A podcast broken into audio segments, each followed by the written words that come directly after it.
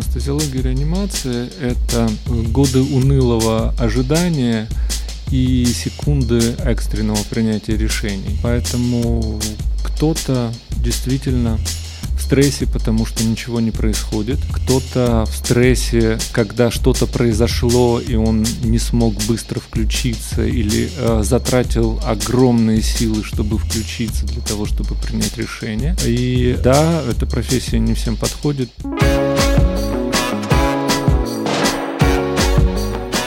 Не бегайте в реанимации.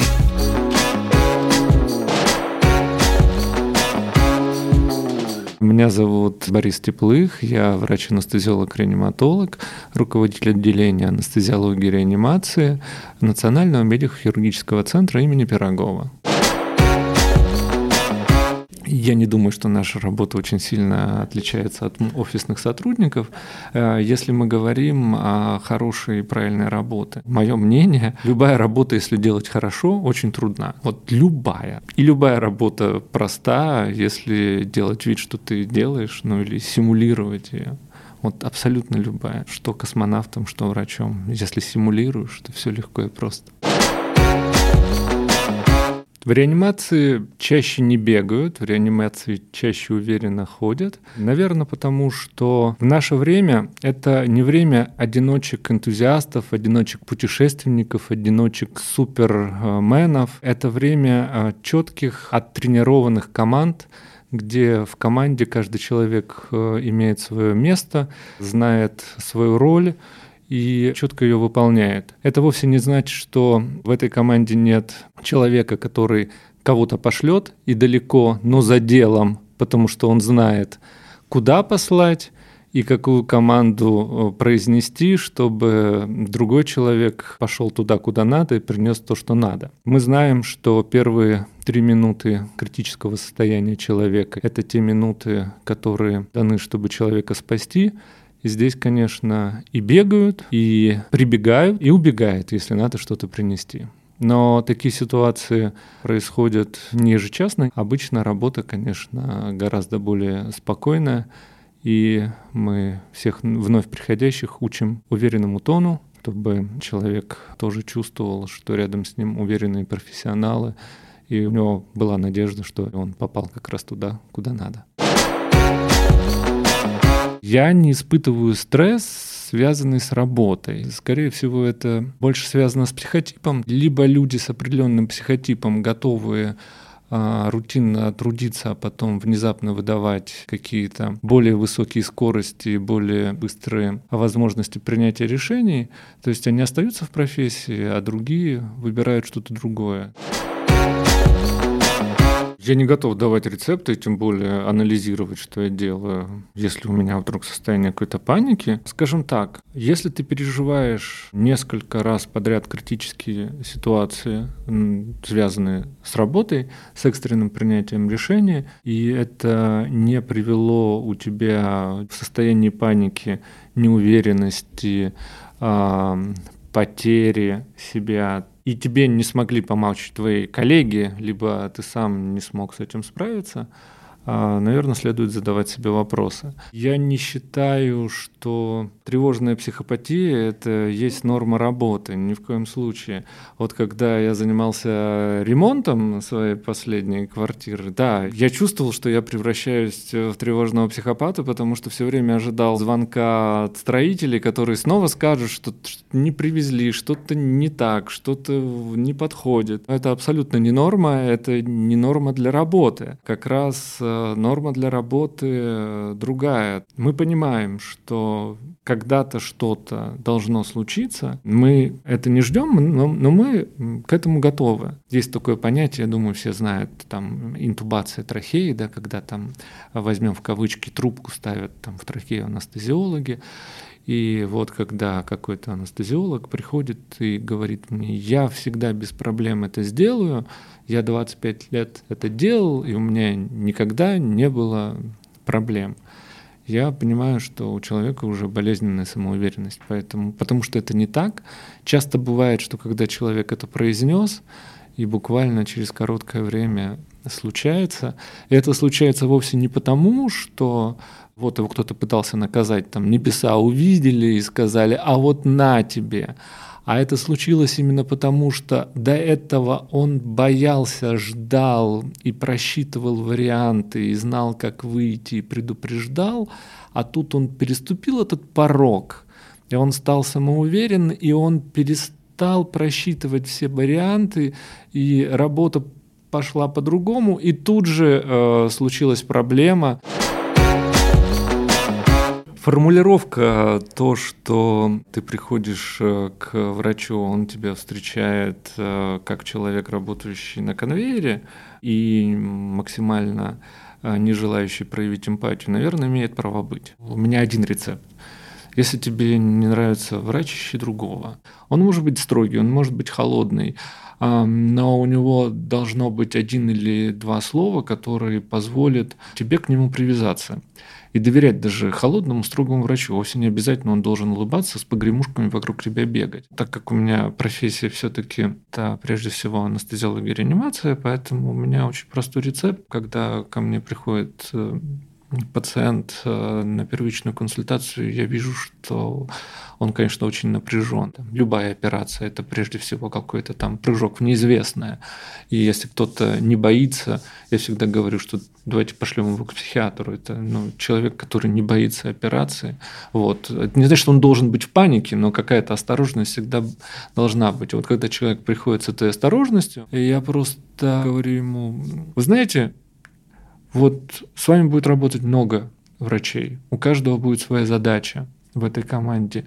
Но у нас с вами задача всего лишь одна. Вы должны получить, а я должен обеспечить вам удовольствие от лечения. Давайте подумаем, как мы это с вами сделаем. И, соответственно, дальше уже появляется какая-то дальше другая атмосфера. Конечно, дело не то, насколько врач строг, что к нему нужно обращаться по фамилии, отчеству или как-то еще по-другому, там, господин профессор. Дело совсем в другом. Если у вас э, есть контакт, и если у вас есть доверие к этому человеку, вы должны с ним продолжать общаться. А если нет, то ну, я считаю, что надо поискать другого врача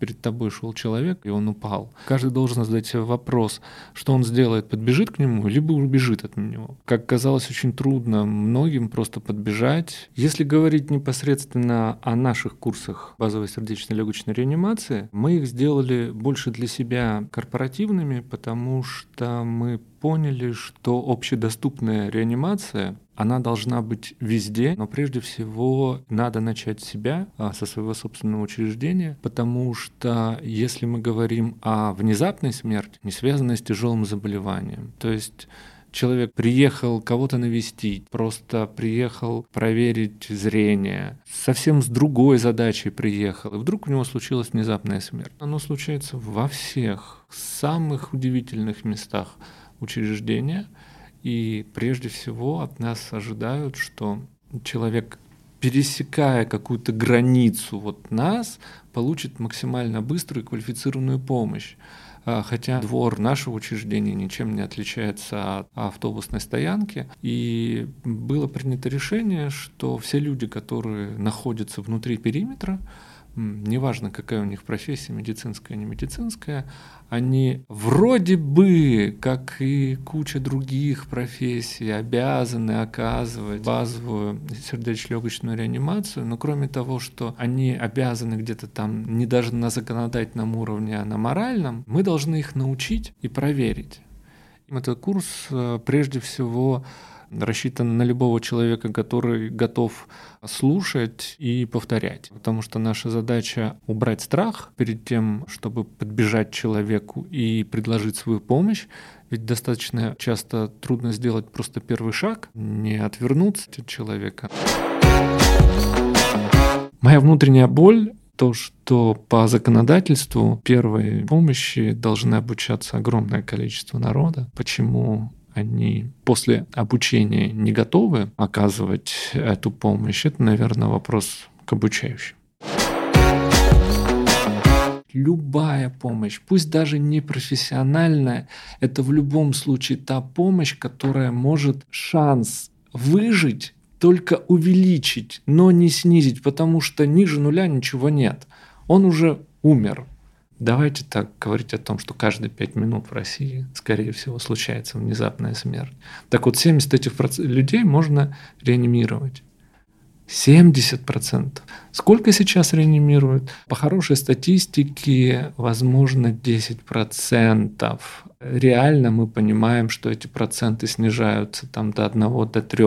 Есть красивый пример одной из скандинавских стран, которые задались на национальном уровне вопросом, почему человека, которого можно реанимировать при состоянии внезапной смерти до 70%, у них выживаемость э, около 3%. Они приняли национальную программу обучения детей еще э, с 10-летнего возраста и начали действительно учить и тренировать тотально всех – Кроме того, чтобы развешивать дефибрилляторы, как, которые мы очень любим фотографировать там в наших туристических поездках из разных мест, они тотально учили всю страну, как оказывать помощь.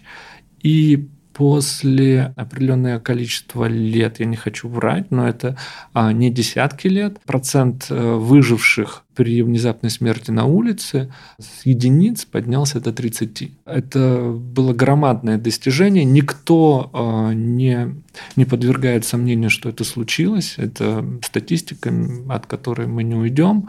И поэтому самый большой вопрос, как нам от разговоров по предмету основы безопасности жизни в школе, вот как вот об этих разговорах, где там на картинках, на пальчиках показывают, как проводить реанимацию, действительно перейти к э, реальному обучению.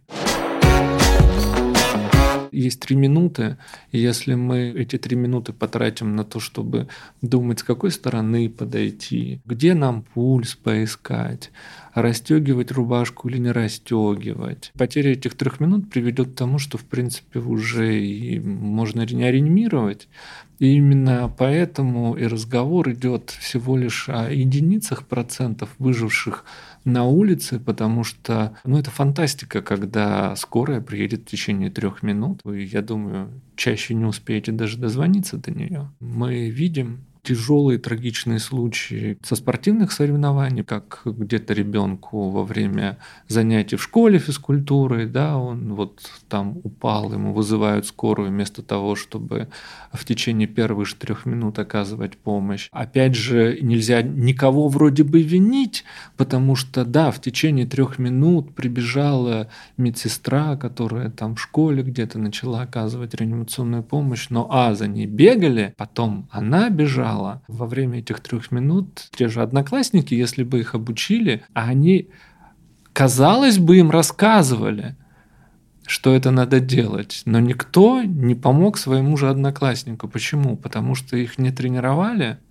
потому что у них не сломали вот, вот эту страх, наоборот, до них не донесли, что не надо бояться, что это твой друг, одноклассник, это точно не бомж, который заразит тебя там туберкулез. Ведь много спрашивают, а если у него туберкулез, а если у него еще что-то, а как вот я буду проводить ему искусственную вентиляцию легких, да я потом заражусь, я его не спасу, и свою жизнь порушится. Но если ты не будешь тренирован, вот твой одноклассник, который точно не болеет туберкулезом, и ты ему не оказываешь помощь только потому, что тебя не оттренировали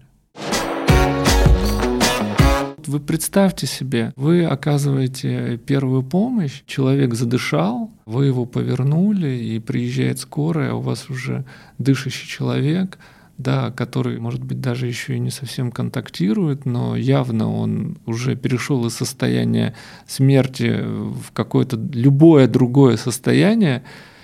Это ли не весело? Я думаю, это будет настолько весело, это будет, это будет такая вот пробка из-под шампанского, что вы будете вот ходить и Потом, э, ну, у каждого по-разному, насколько адреналина, конечно, хватит. Просто вот дергать, вот рассказывать. У вас будут такие глаза. Кто-то из э, моих коллег, наверное, вот ради этого и работает, потому что это абсолютно трудно передать. Конечно, есть определенная вот глубина, пучина, там, отчаяния, когда ты не помог, особенно когда ты понимаешь, что может быть, а скорее всего просто копаешься в себе, что где-то что-то делал неправильно. Но это настолько перекрывается вот тем чувством удовлетворения, когда ты сделал все правильно, и он реально а, жил, ожил, а через два часа начинает скандалить на реанимационной койке. Что я здесь делаю? Я шел по улице. Почему я здесь? Отпустите меня домой. Это такой заряд – что который на самом деле перекроет э, вот месяцы, а может и годы унылого труда, но каждому свое. А это совсем не грустно, это, это феерично.